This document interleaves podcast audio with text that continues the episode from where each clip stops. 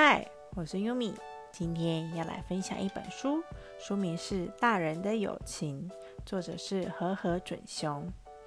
大人的友情有什么不一样呢？作者一开始就说了，大人之间的友谊有时候是建立在利益上，不尽然是我们理解的那种单纯友谊，以及各种关系里面都有友谊的存在。例如夫妻情爱关系要能长久，就更需要友情的存在。其中让我有所感觉的是，从友情中毕业这件事。前段时间是我人生的低谷，我明白自己需要下决定，却勇气不够，身旁没有人能理解我的人，于是我向外界求助。在社群网络上找到跟自己有类似经历的群体，因为有着共同的经历，彼此聊天起来特别有共鸣，相互依存取暖，友谊就这么发展起来了。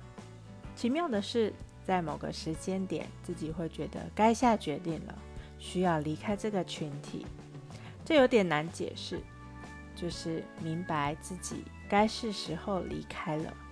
当然，朋友们会不理解，何必要离开呢？难道我们的友情都是假的？可能有种被背叛的感觉。也许就像作者认为的，如果一昧沉溺其中，也会对自身的独立自主造成妨碍。我为了主体性，必须从关系中毕业，但也不是跟原本的群体完全断绝联络哦。有值得我来往的，就会继续。